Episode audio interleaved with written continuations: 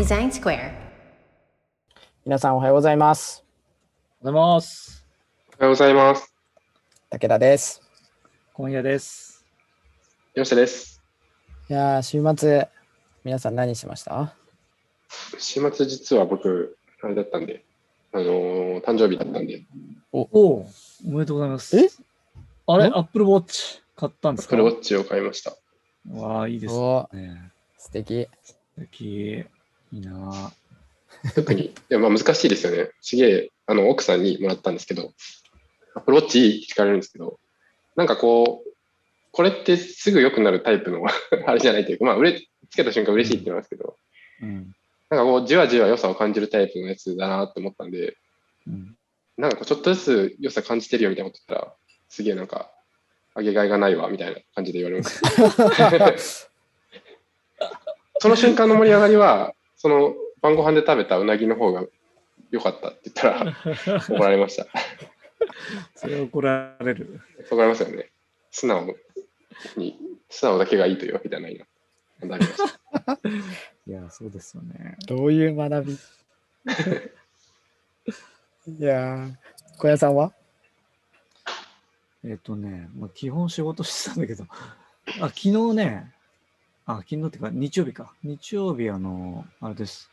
なんか業務用スーパーに行ってきて、コストコじゃないんですけど、メトロっていう、なんか、あ法人しか入れないスーパーがあって、それが一般開放しますよ、つって。あの、へえ。アルティーリのナナミ連れて行ってきました。でもね、ちょっとね、正直しょぼかったんですよ。すごいなんかラインナップがとか広さとか、まあ、安さとかを期待してたんですけど、意外と狭かったし、安いは安いけど、そんなに激安かっていうほど安いわけでもなかったし、ちょっと残念でしたね。なるほど。コストコの、コストコの方が良かったんじゃないかっていう 話をしてました。なるほど。僕はあの週末、あのスイッチを、息子のスイッチをやってまして、はい。あの、えっ、と、スイッチって、あの、任天堂オンラインでファミコンとか、えっ、と、スーパーファミコンができるように、あの、うんうんうん。アプリケーションを無料で配布してて、でそれをダウンロードしてたんで、うん。あの、ちょっと発見して久しぶりにやったんですけど、いやー、久しぶりにやるとめっちゃ楽しいですね。あの、え、いつだ？ファミコンだともう、あれですね、小学生、幼稚園みたいな。ね。時代でうんうんうんスーパーファミコンだと、小学校高学年から中学生ぐらいかな。っうんうん僕はうんうんうんうんていう、なんか、すごい、あの、あの頃を思い出して、うん。何、何をしたんですか？えっとね、最初はマリオカートを、二人、あの、息子と二人でうん まあ、その辺が定番です。そう。でもね、やっぱ、あの、覚えてるこ感覚と忘れちゃってる感覚があって、うん。僕、あの、はいはい。ロケットダッシュが一切できなかった。タイミングは覚えてるのああ、うん一回も決まらなかった。あれどうすんだっけ？アクセル踏んどいて、ギリギリでなんかするんだよね。あの、シグナルの1個目と2個目の間に、からアクセル踏む。あああ。あ、そうなのか。そうなんだった、確かに。2個目と3個目か。ぷそうですうね。ん。あの、赤と赤のシグナルの間はい。から押して、押しっぱなしで。決まると、あの、ピューンって最初から速くて。失敗すると、あの、スピンして、えスタートが遅いギルギルみたいなやつだよね。そうそうそう 懐かしい。あと、あの、ねドリフト、ドリフトして、はいはい。はい。そう、LR で。LR で、そう。まだあの、なんていうんですか、あの、反対側に入れるっていうのがまだない時代ですね。64とか、うんあ今の最新のマリオカートだとね、ドリフト中に反対側を入れると、あの、うん。なんだっけな、ドリフト中の炎が、色が変わって、加速がもっと速くなるみたいな、あ、そうなんだ。あるんですえけど、へえ。一番最初のね、マリオカートはただ単にドリフトするだけなんで、うん。みたいなのをね、あの、やったりとか、あとはぷよぷよやったりとか、ぷよぷよ。そう。あとは、スーパーマリオワールドやったりとか、うん。はいはいやってたんですけど、いや、なんか、その、えっと、ゲームを、その昔のゲームやろうと思ったのは、うんあの、結構、あの、学びがあるなと思ってて、ゲームを通して。うん。えっと、マリオ、マリオ、スーパーマリオワールドもそうですけど、もううん何回でも死ぬじゃないですか。うんうんうん。あの、あの、のこのこ、ジャンプのタイミング間違えて普通に当たはいったりとか。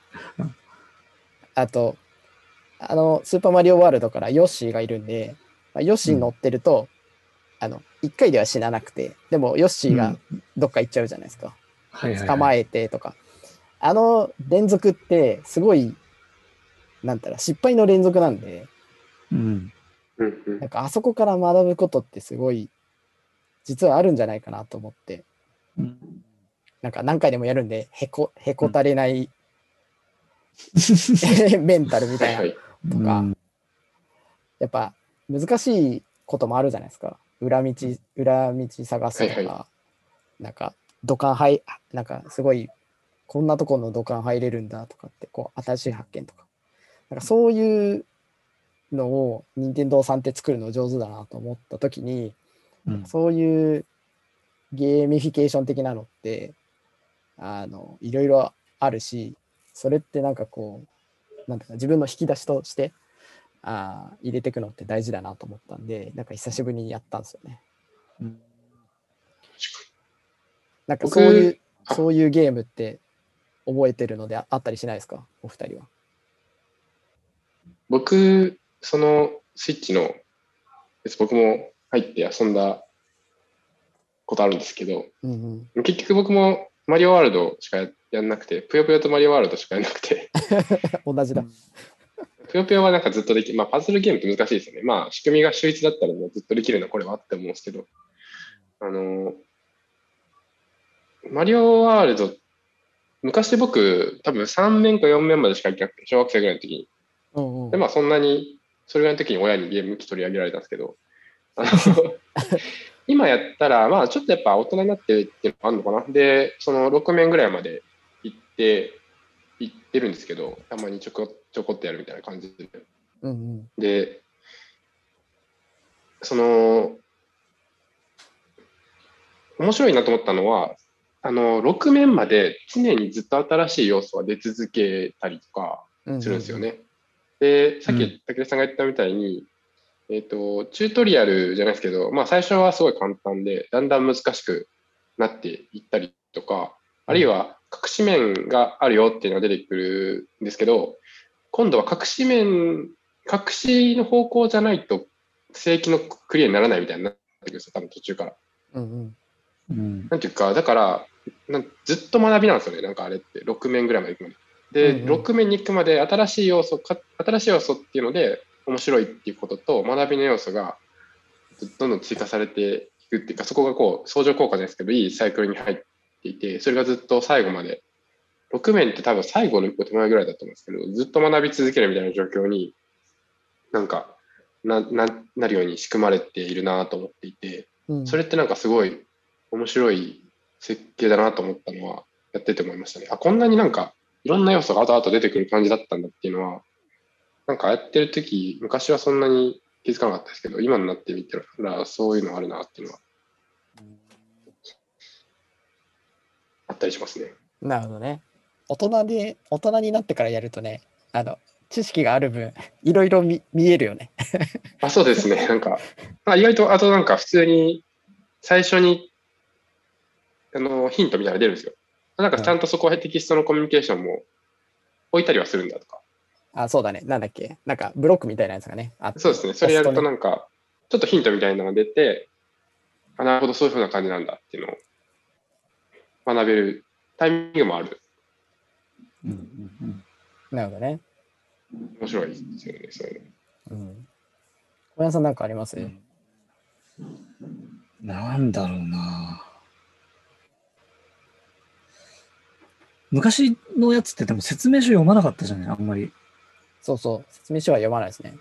そう、説明書読まないで、よくできてたなと今となっちゃ思うよなっていう。マリオなんか特にいい例だもんね。そうですね。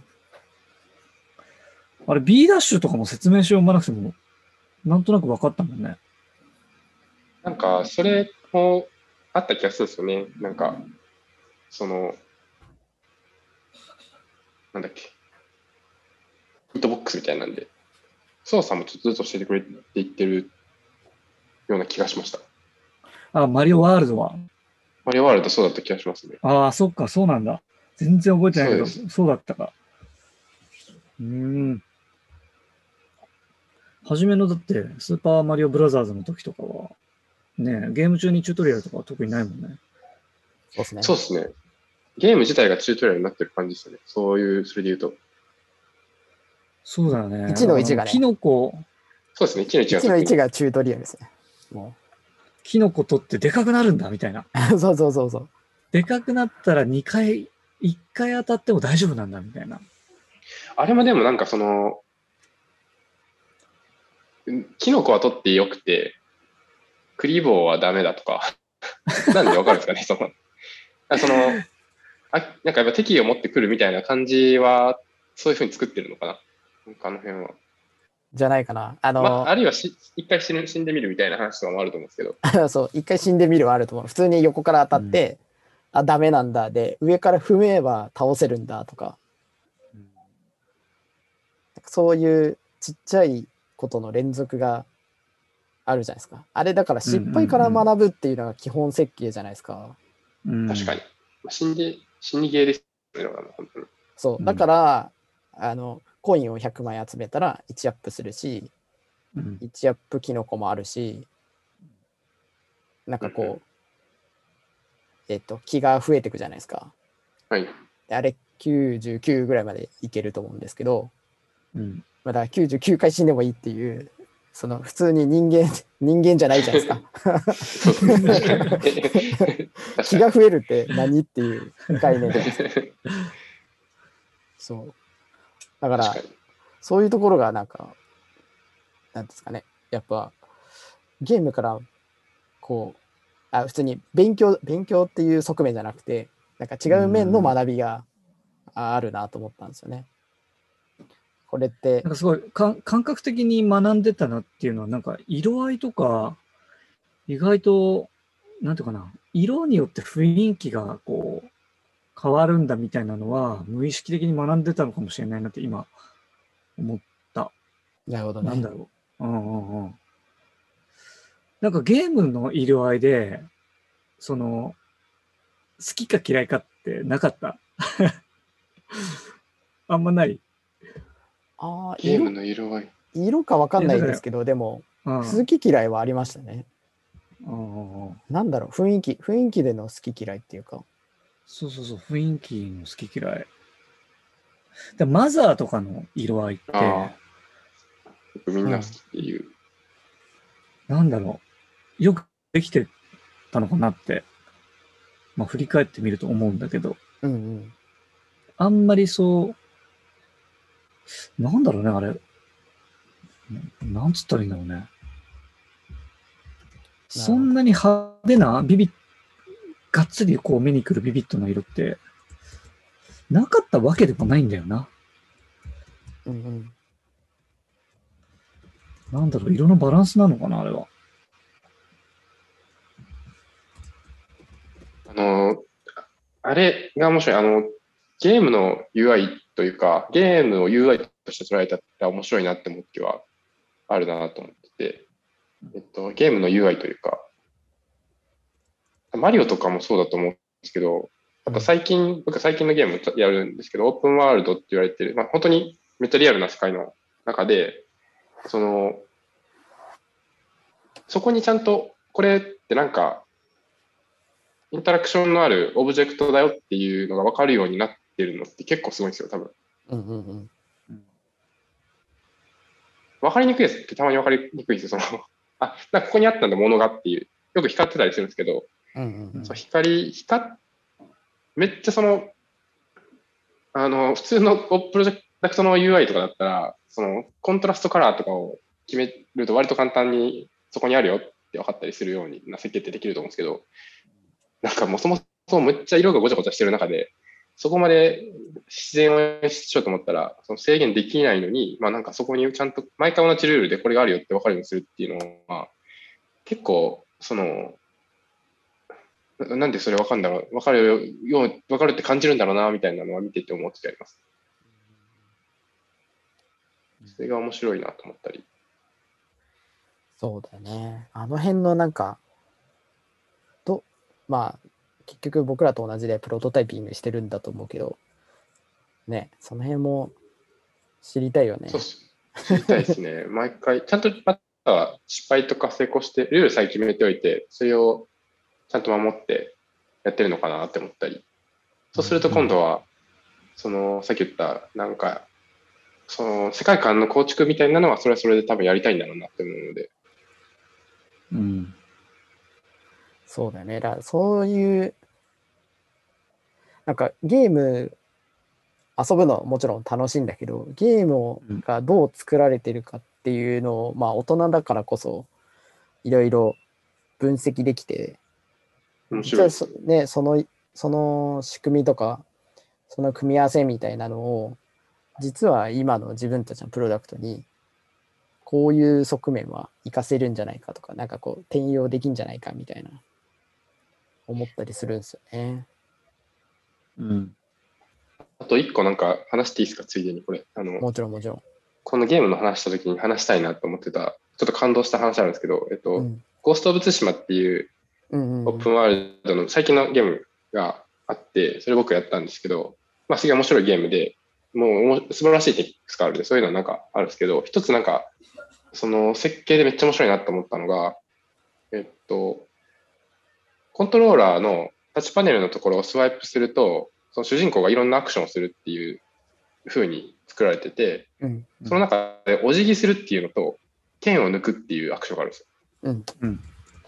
で、えっと、この2つが正直そんないらないんですよ、そのゲーム進行において。うんうんうんうん。これがあるから、どっかでその仕組みがなんかガチャッと変わって前に進めるとか、まあ、剣を抜く、戦うときは剣を抜かなきゃいけないとかがあれば、意味としてはわかるんですけど、別にいきなり攻撃ボタンを押したら剣抜くし、ほっとけばいいかんところで剣をしまうんですけど、主人公は。うんなので、その、いわゆる理屈だけで言ったら、その機能っていらないんですけれど、うんいわゆるちゃんとその人がいたらお辞儀をすればお辞儀返してくれるみたいなところだったり、へその、戦闘が終わったタイミングで良きところで剣をしまうアクションすれば、ちゃんとしまってくるんですよ。うん。で、別にいらないんだったらこれって使わないんじゃないのって思うんですけれど、そもそもゲームがこの侍になるみたいなゲームなので、割とこうそこになりきるって、その没入感ある状態でやると、それをちゃんとしようって思うようになるんですよね。そのえ。剣、刀をこう、抜き身のままこう走るのってやっぱ侍として変だから、ちゃんと収めようってアクションするし、なんか人がいたらちゃんと挨拶してみようかな。なんか挨拶してくるんですよね、相手が。だからお辞儀しようみたいになるし。で、そこってなんていうか、あのーで、ゲームの設計がその、ちゃんとその侍になりきるみたいなのが一つコンセプトとしてあるので、その、コントローラーでできるアクションの数ってめっちゃたくさん、今のゲームって複雑だからあるんですけど、そこの2個を割り振ってまで、その意味のないアクション。ゲームをクリアするってことを目的に置いたら意味のないように見えるんですけれど、なんかちょっと考えを変えてみて、そのゲームにおいてちゃんとその侍になるっていう没入感を高めるっていう意味で言うと、めっちゃ大事なアクションなのかなと思って、それが。うんで実際それをちゃんとするし、で、面白いのは他のゲームの人とか見たら、ほぼみんながやってるんですよ、それ。ちゃんとお辞儀したりとか、ちゃんと刀をそこで収めようとかってなってるんですよ。なんかそこはちょっと感動したというか、ゲームってなんかこう目的を作ってそこに行くためのものって、いうふうにして面白さを作ってって思われがちですけれど、なんかそういうインタラクションの一個一個が実は本質になってたりするのかなみたいな体験じゃないですけれど。それはさ、な、なんでそうしたくなっちゃうの？その、ゲーム上だからさ、やらなくてもいいわけじゃない？やらなくてもいいです。だけど、実際、その人の、なんていうかな、本人になった気分になって、実際、侍としての礼儀とか所作とかをしっかりやろうって思うようになっちゃうってこと？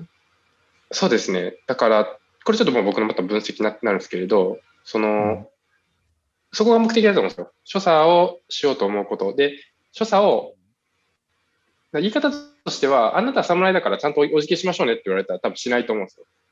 うんうん。でも、一応そのストーリーの流れとか、あこれは侍ってこういう人だよって話だったりとか、まあ、ちょっとその細かいインタラクションで、剣をしまうときにちょっとかっこいいアクションしてくれるとか、それが何パターンかあるっていう、その、いわちょっと報酬みたいなところが細かく設定されてたりとか、あの、お辞儀したらまあなんか一応意味はないけど、なんかしてくれるみたいなのが場所によってはあったりとか、うんあの、っていうのは一応細かく設計されてて、あとはその主人公の像自体が侍っていうのは何回も何回も繰り返し伝えられるんですよ。そうすると、なんか自然と、理屈ではそうしたくなるって感じなんですけど、そう、なんていうかな、自然とそうするもんってなってしまうというか、人ってあって日本人ってこう、お辞儀するじゃないですか。なんかあの感覚で、なっていくとだんだん、敵を倒したらさちゃんと刀を収めるっていうふうに、なんかお覚えてるんですよ。体のなんていうか、習慣化されてしまっていて、っていうふうになってくる。あのゲームの、なんかみんなすごいって言ってるゲームなんですよ、結構。そこが僕すごいと思う。そのこういうふうに習慣化されてしまってる。しかも、ゲームの進行上関係のない機能でそういう習慣化されてしまうっていうのは、なんか、その、す結構、意味をちょっと考えることが多いなって、僕は UI とか作るとき思ったんですけど、なんか大事なのってもしかしたら意味じゃないのかなって思というか、そうですね。設計的には行動から落としていってますね。行動したら報酬があって繰り返してると、あそういうふうになりきれるっていうふうな設計にはされてるんですけれど、それでもあれなんだね。多分、その、せえーっと、世界観を実現するための一つのピースとして、お辞儀をするとか。そうですね。完全にそそこが必要だというふうな、あのー話し合いがあったんだと思うんですよ。会議というか、うんその開発チームで。あでもなんか、多分開発で、それってそんな必要みたいななるような気もするんですよね。なんか、普通のチームだったら、そうやりきって実際そうなってるみたいな感じだと思います。多分うんもちろんその通りだと思います。それで、それがちゃんとピースとしてはまるっていう感じですね。うん僕一個今の話で思い出したのは、プレステのゲームかなんかで、幕末の、えっと、あ、新選組だ、新選組のゲームがあって、へえ。はいはい。えっと、あれなんですよ。